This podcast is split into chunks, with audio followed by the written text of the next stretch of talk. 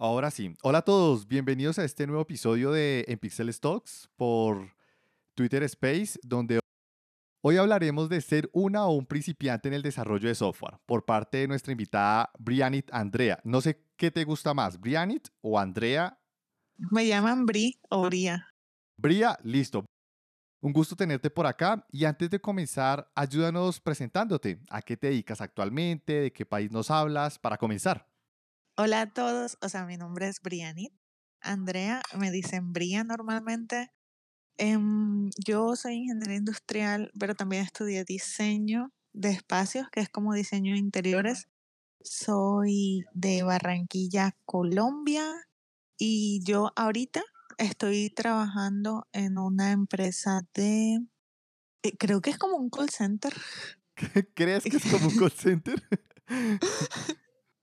sí, es que estoy en chat y, y trabajo, ah, bueno, para, para una empresa en Estados Unidos, es un retail y así. Y así, y ya, hasta ahí, listo, no, no te preocupes. Ay, ahorita te vas soltando, ya vas a ver. Eh, bueno, yo soy Joao Pixeles, yo soy de Bogotá, también Colombia. Entonces, bueno, estamos acá hablando entre colombianos en este preciso instante. Excelente, Bria. Muchas gracias por, por esa corta presentación. Y antes de empezar, quiero hacer una pregunta. Quiero que nos cuentes por qué elegiste la carrera de ingeniería industrial inicialmente. O sea, ¿por qué tomaste la decisión de tomar, de arrancar con esa carrera inicialmente? Ay, eso es muy loco. ¿Y por qué es muy loco? Porque a mí me creaba ansiedad que te preguntaran qué vas a hacer cuando seas grande. Ah, ok, ok. A todos nos generaba esa ansiedad, a todos. Sí, total. Es que, no sé, siempre he pensado que es muy horrible que le coloquen a un niño de 14, 15 años a decidir qué es lo que va a hacer el resto de su vida. Sí, muy complicado. Creo que no, no sabemos qué vamos a desayunar, ni qué vamos a almorzar, ni qué, qué comida nos gusta, como para que no nos digan qué vamos a hacer el resto de nuestras vidas. Entonces, yo cuando estaba en mi preadolescencia, no preadolescencia, no, ya adolescencia, yo quise estudiar siempre algo con diseño, relacionado con diseño, porque a mí eso siempre fue lo que me gustó. Pero por ejemplo, quería algo como que arquitectura o algo como diseño de interiores o diseño de moda, pero mis papás como que tenían una, una percepción del diseño de moda como un poco distorsionada, no sé, o sea, por lo que, por lo que ven a su alrededor, por ejemplo, yo quería estudiar arquitectura y me decían, no, que tu primo no sé qué, él no ha salido adelante, esa arquitectura no sirve. Ay, no, esas comparaciones son muy hartas, súper hartas. Horrible. Horrible. Y después me decían, yo decía, no, diseño de modas. Y me decían, no, es que vas a estudiar para ser modista y no sé qué. Y yo como que, ok. Entonces, eh, lo que me pasaba a mí era de que a mí siempre me gustaban las matemáticas también, ya, o sea, no solamente el diseño. Yo estudiaba o no, o no escogía una carrera porque me alejara de las matemáticas, no, al contrario, quería algo que involucrara la creatividad y las matemáticas. Por eso había escogido arquitectura. Bueno, a lo que voy fue que después, para ingresar a la universidad, eh, bueno, tenía que escoger una carrera, la carrera del futuro, bla, bla, bla. Negocios internacionales o ingeniería industrial. Cuando apliqué a la universidad, escogí negocios internacionales, pero quien me entrevistó era un gringo. Y yo, en ese entonces yo odiaba a los gringos. los odiabas. O sea, ¿y por qué los odiabas? Oiga, pregúntale tú a una niña de 15 por qué odia un, un gringo. No sé. o sea, tengo que. No, ya, si me voy a una niña de 15 a preguntarle eso, yo creo que alguien llega y me mete para la cárcel. O sea, eh, ya sería un nivel de stalker mal. No, no, no. Te pregunto a vos, te pregunto a vos. bueno, no, es que yo no tenía ni idea. O sea, yo como que me caía mal. me caía mal por ser No sé. Esa era mi percepción, no sé. Entonces, cuando estaba en la entrevista, o sea, para entrar a la universidad, tenía que hacer la entrevista. No, o sea, a mí me fue bien en escrito y tal, pero ya cuando me tocó con la entrevista con el gringo, yo no le quise hablar, yo le respondí en español. Ok. Claramente me rechazaron ah. de esa carrera. Y me pusieron a pensar, a decidir en cinco minutos mi próxima carrera. Uf, no. Bueno, duro, duro. Sí, en esos cinco minutos escogí ingeniería industrial. Ok, o sea, fue algo que, o sea, llevabas como un plan, se cayó y rápido tuviste que cambiar. Sí, sí, así fue. No, pues nada. Pues si fue así, así tenía que pasar. Yo soy de los que digo que ya si las cosas se dieron de alguna forma, no es que yo crea mucho en el destino, en esas cosas, pero ya como que uno lo deja pasar, como que por algo ocurrió y ya lo dejó ir y aquí continuó. Sí, total, de acuerdo.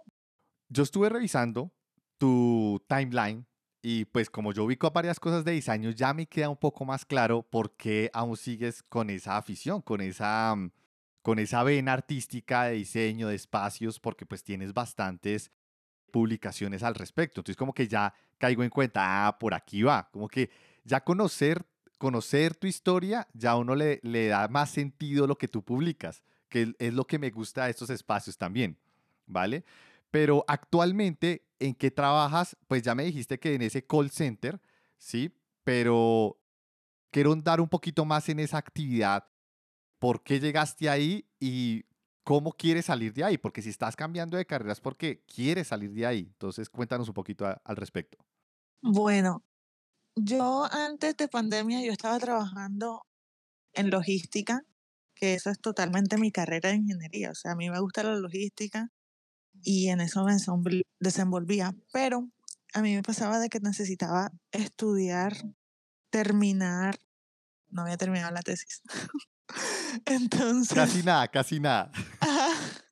Entonces yo estaba trabajando en mis cosas y, no sé si a ti te ha pasado, pero sé que le pasa a mucha gente que cuando comienza a trabajar se desentiende del estudio y cosas así. Sí, sí, sí me pasó y tardé dos años en sacar el título por eso.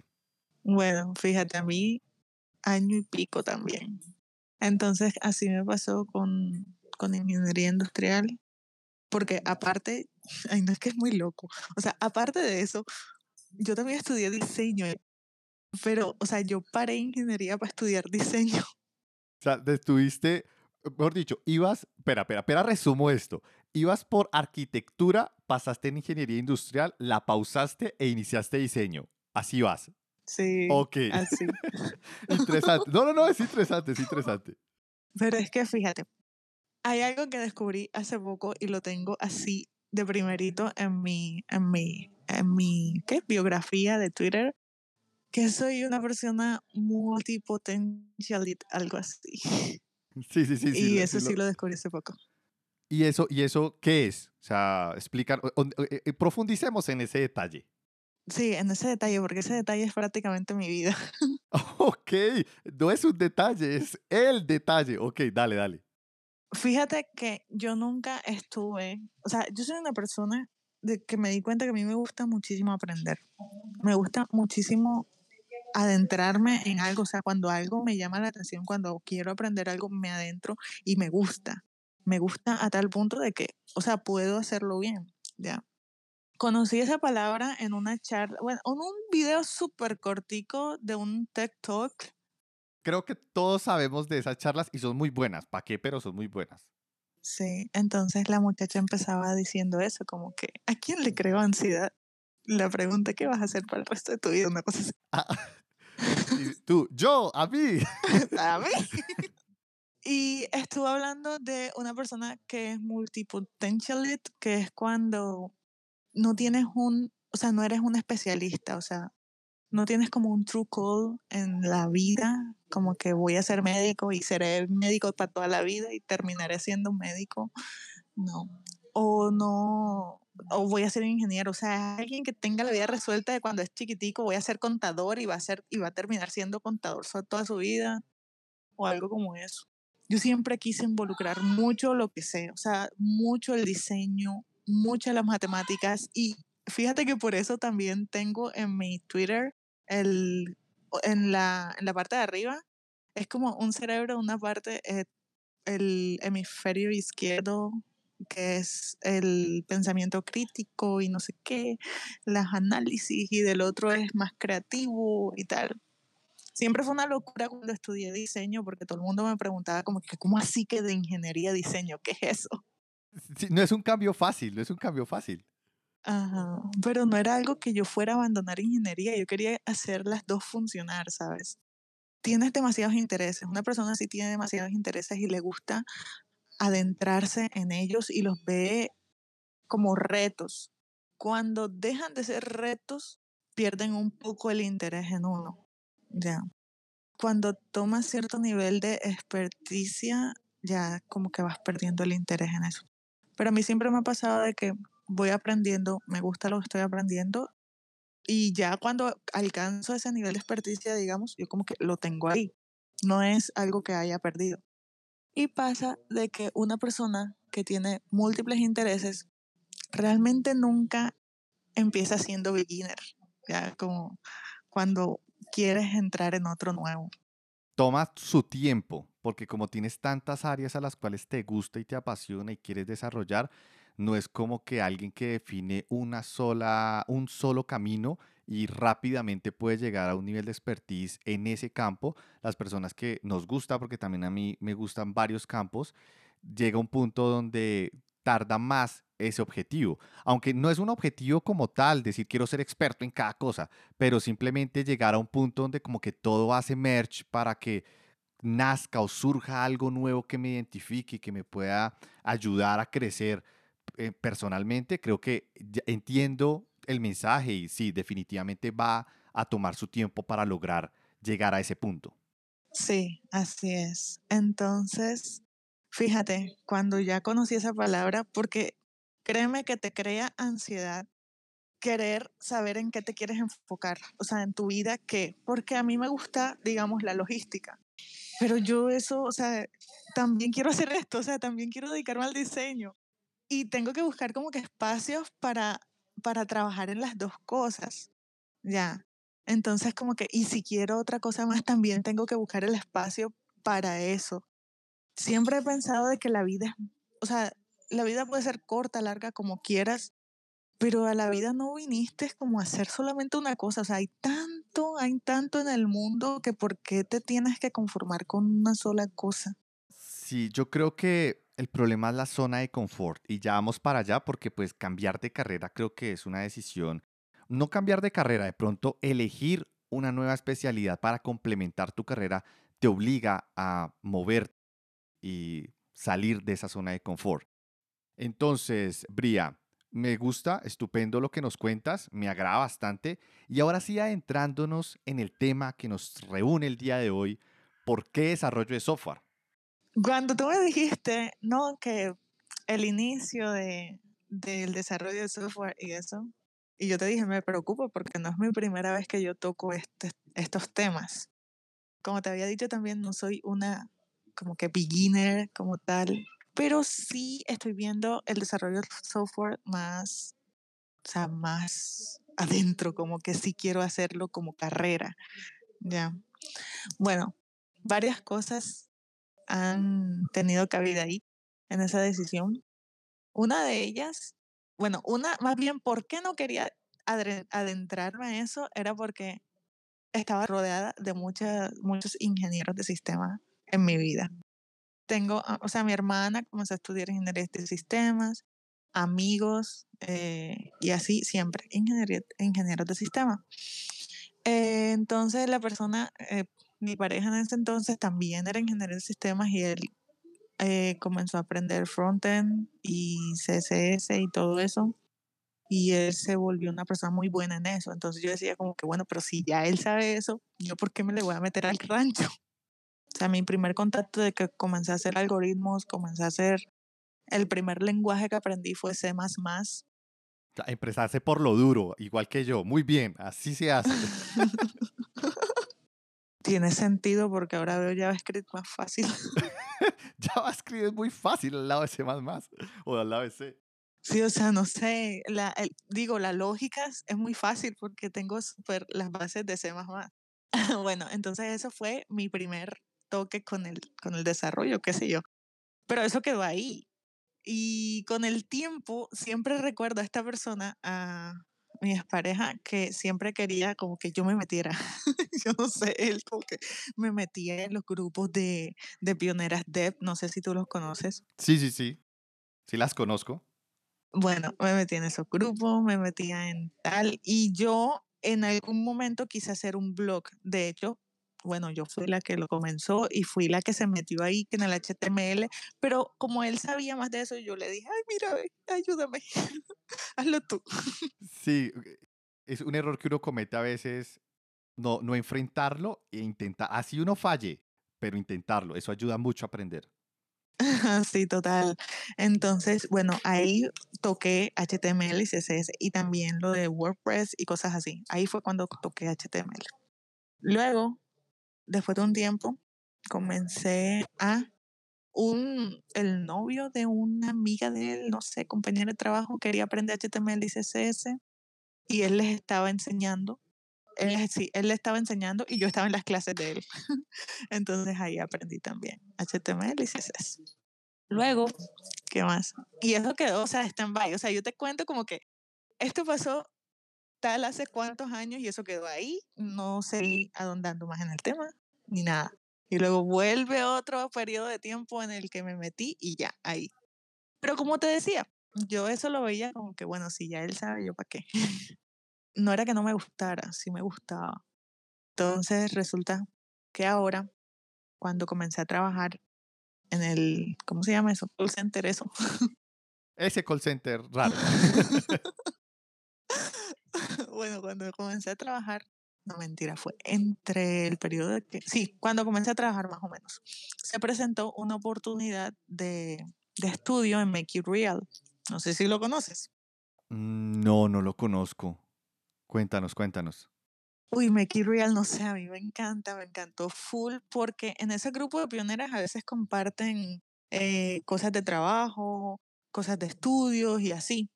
Y llegó un momento, o sea, llegó un momento en el que enviaron, mira, beca del 80% de la matrícula en Full Stack Web Developer en Make It Real. Y cuando yo vi eso, yo dije como que, ¿sabes qué? Aquí ha llegado el momento, sí. Aquí fue. Aquí fue, aquí ha llegado el momento. Yo nunca, o sea, siempre estuve alrededor de ese tema, pero nunca había dado el paso que era. O sea, nunca había, aquí fue. Y aquí fue, es que se presentaron los inconvenientes, los mil y un inconvenientes habidos y por haber, que con decirte me tocó, o sea, perdí mi computador, los datos, perdí instalando programas, instalando Linux, instalando yo no sé qué. Eso fue un desastre. Eso nos pasa a todos, eso nos pasa a todos. Créeme, créeme, aquí todos se, sienten identificados con ello. Es así, siempre es así, es un proceso, siempre es el proceso normal. Sí, o sea, el desastre y luego ya la calma. Ese es el proceso. No, sí, sí, ese es el proceso. Eso es ingeniería de software, eso es desarrollo de software. Créeme que van a haber toda la vida van a haber ciclos así. Vas a estar bien, bien, bien y pum, se te totea algo, se te daña algo, sale un bug, cualquier cosa y otra vez. Y hasta eso uno lo mantiene activo, como que retador, todo el tiempo. Sí, me da risa porque no eres el único que me lo ha dicho. no, no, no. Yo, yo creo que aquí, mira, si le decimos a todos que reaccionen con el de 100, créeme que ahí ya se van a dar cuenta que pues es algo que sencillamente ocurre, ocurre muchísimo en nuestra, en nuestra industria. ok, ok. No, para nada me voy a asustar, para nada. Bueno, entonces se presentó esta oportunidad y me daban un cierto periodo de tiempo para estudiar los fundamentos y luego aplicar con una prueba técnica. En ese, creo que fue menos de un mes, fueron como tres semanas para estudiar lo que es, o sea, lo básico de HTML, CSS, JavaScript, Git, GitHub y otra cosa que no me acuerdo qué es. Yo, o sea, lo poco que pude estudiar, porque entre que tenía que descargar Linux, entre, entre que tenía que descargar yo no sé qué cosa en el Windows y eso, estudié poco, o sea, estudié, más bien estudié todo eso en poco tiempo, en un periodo corto, de hecho ni siquiera dormí. Las trasnochadas, ay, divinas trasnochadas.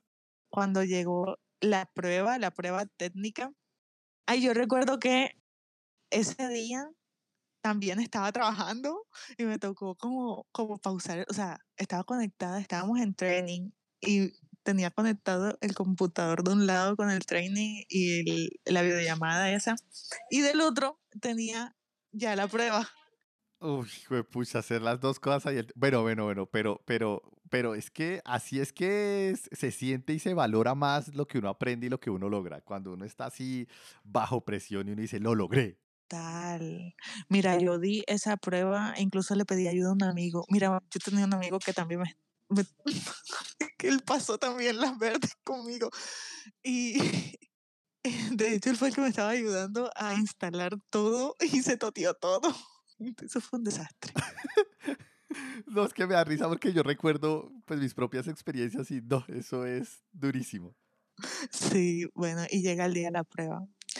Y yo, yo la estaba haciendo, pero como habíamos entrado tarde, como un poquito tarde, llegó como el chico que me la hizo, es que no recuerdo cómo se llama. Eh, me dijo, ok, entrégame esto en tal parte y me lo envías por correo. ok, se lo envié y me dijeron, bueno, ya lo recibí, tú vas a, a, recibir luego un correo de Nicolás, que Nicolás creo que fue el fundador de Make It Real. Ay, perdón, no me acuerdo los nombres. No, no te preocupes, eso es normal, o por lo menos a mí me pasa, dale, dale, dale. Desde que nos cuentes la historia así con ese detalle, se siente uno ahí. vale, entonces, cuando estaba ya como que a los dos días o algo así, o a los tres, no me acuerdo cuánto pasó de que me tocó como que escribir, como que, ajá, ¿cuál es la respuesta? Estoy loquita por saber. Y eh, después de enviar ese correo, como que al día siguiente me llega el correo de Nicolás. Me dice, has, has sido aceptada en el programa, te has ganado la beca del 80%, y yo, Mira, no cabía de mi felicidad. Uf, no, eso es lo mejor, eso es lo mejor. Ah, eso es, se siente muy bien, créeme. O sea, es fantástico. Muy chévere. Y felicitaciones porque eso no se lo gana cualquiera y como que esa resiliencia y, y continuar a pesar de todas las adversidades no lo hace cualquiera tampoco. Entonces, muchas, muchas felicitaciones por, por ese logro. Gracias. Bueno, a mí me ha gustado mucho, mucho el programa allá porque ok, si te dicen, tienes que tener tal, tales días disponibles para clase virtual, o sea, tengo martes y jueves clase virtual de 6 de la tarde a 9 de la noche.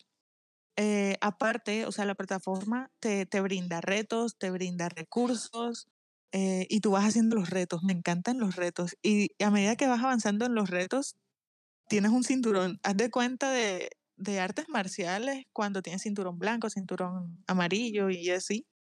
Bueno, así tal cual a medida que vas avanzando en puntos. Es muy chévere, me gusta mucho esa, esa, esa dinámica y sobre todo también porque tienes como que el acompañamiento de la persona, el acompañamiento de, en, el, en los recursos y tienes que cumplir como que 135 horas, algo así, pero aparte o sea, 135 horas en, en clase virtual, pero aparte tienes mucho más tiempo para acceder a los recursos, ¿ya? Entonces, si tienes alguna duda, lo que sea, ahí están, ahí están, tú los preguntas y te ayudan. Es como una mentoría y el avance depende más que todo de ti. ¿Y actualmente cuánto tiempo le estás dedicando a estudiar al día? Bueno, mira, eso es muy difícil porque no es sola, esa no ha sido mi única obligación. ¿Te acuerdas que te comenté que lo de la tesis y eso? Sí. Entonces, todo eso se me juntó ahora, a fin de, de que a fin de, de, pandemia iba a decir que va. No, no se ha acabado esta vaina. Esto todavía sigue aquí. A mitad de pandemia, más bien. A comienzo de año se juntó todo, se juntó la tesis, me tocó hacer un diplomado y aparte estaba estudiando lo del inglés y eso. No te imaginas la cantidad de cosas que tengo. Pero ¿cuándo, ¿cuándo estarías saliendo de todo?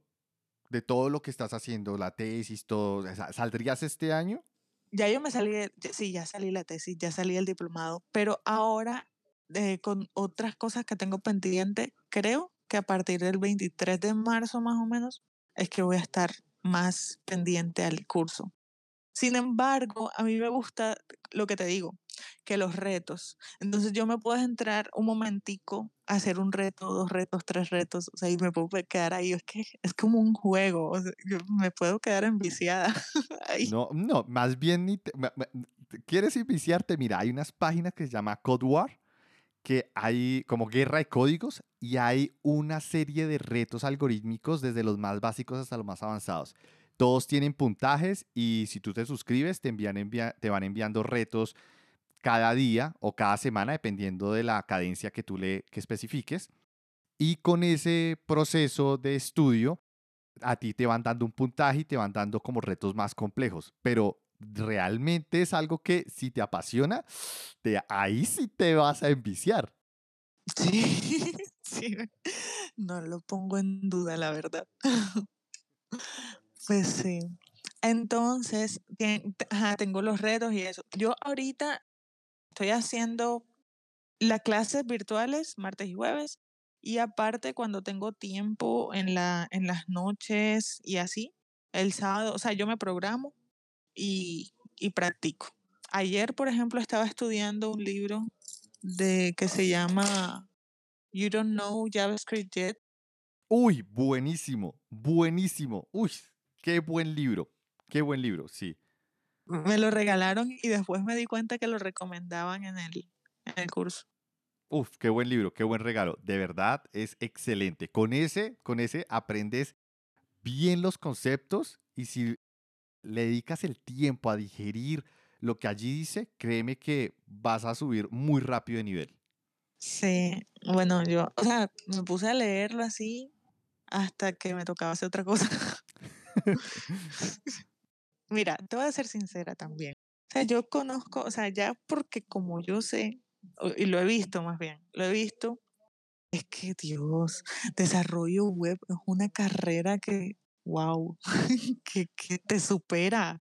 Y me gusta muchísimo el hecho de que siempre estás como aprendiendo y siempre estás como ahí. Ya, o sea, no se va a acabar como que el reto, ¿sí me explico? Sí, totalmente, porque todos los días nace algo nuevo, un nuevo framework, cada año pueden hacer un nuevo lenguaje que, que se puede estar postulando para ser el trending topic de los próximos 5 o 10 años.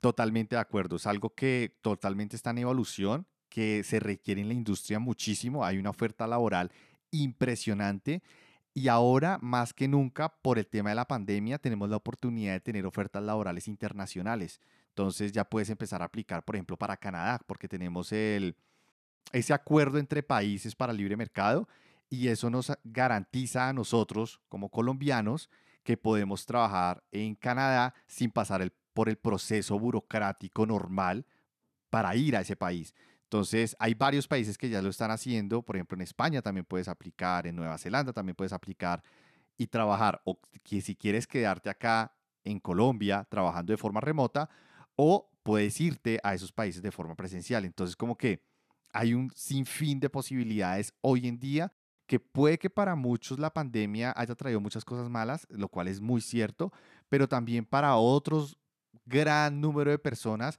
ha abierto una brecha gigante por la cual nos podemos eh, meter y empezar a ver otras posibilidades. Estoy completamente de acuerdo contigo.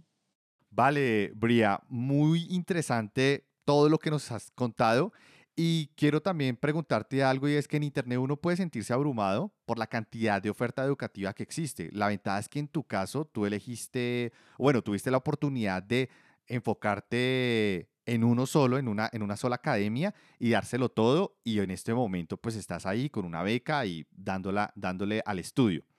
Pero tú qué piensas de toda esa oferta que hay en internet de videotutoriales, de libros, que para muchos principiantes puede llegar a ser abrumador? ¿Qué consideras desde tu perspectiva que hay que buscar o en qué enfocarse? Yo he aprendido y hay algo que me gusta.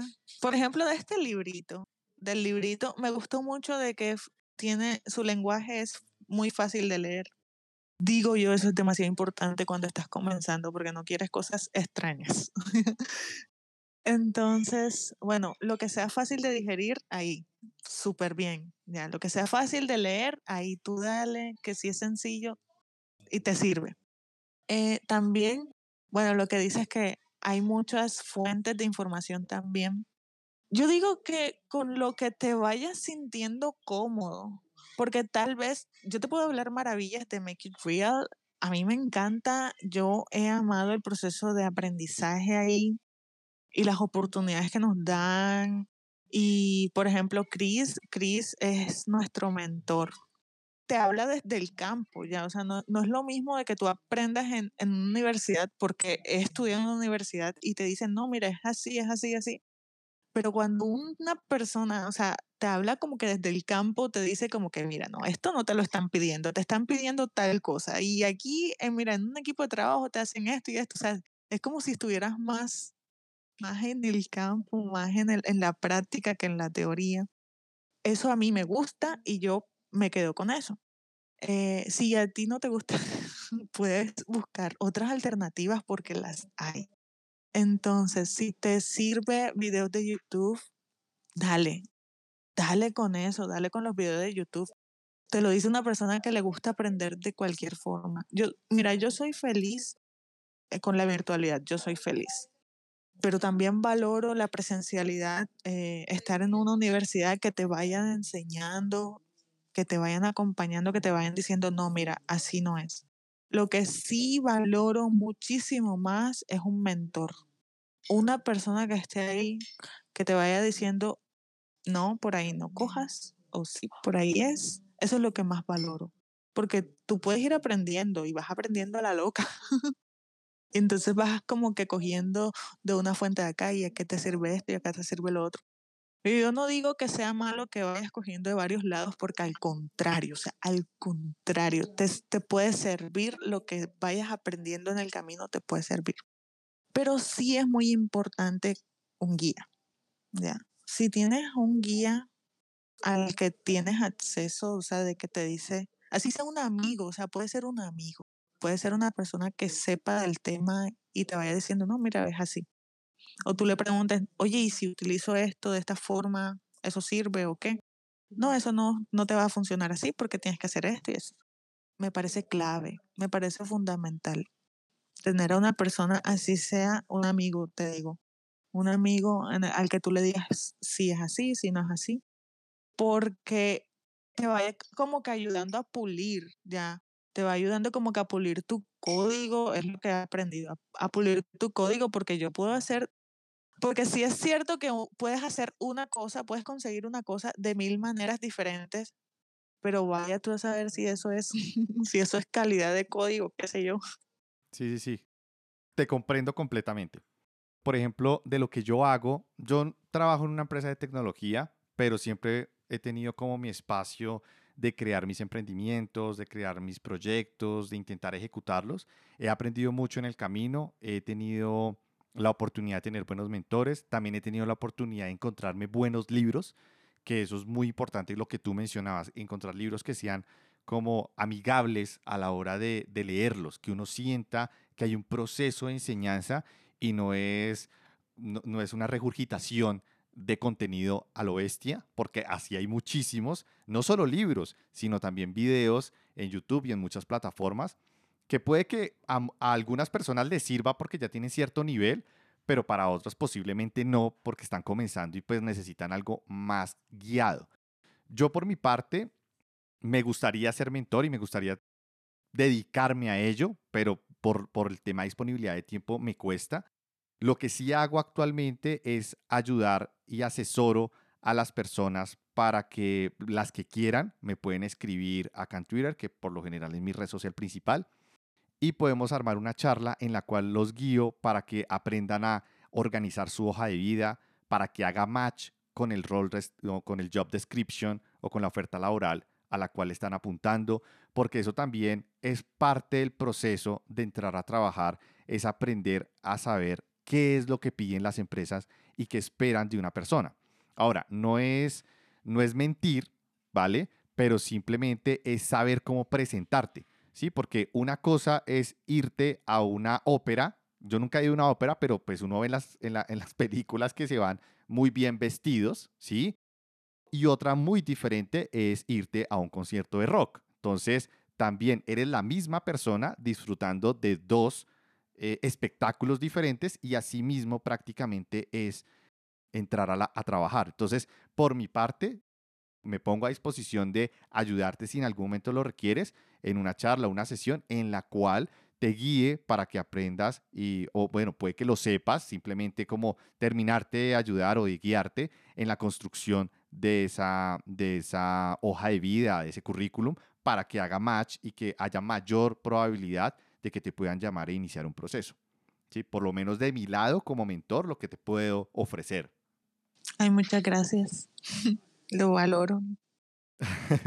Listo, entonces me gustaría que eh, nos resumas así muy concretamente todo ese, los puntos claves que debes tener en cuenta y los consejos que tú nos darías para empezar a salir de esa zona de confort y cambiar de carrera hacia el mundo del desarrollo. Bueno, antes de tomar esta gran decisión, piensen que van a ganar mucha plata. bueno, muy bien, sí, la plata es un motivador, sí. También. Eh, bueno, pero no solo eso.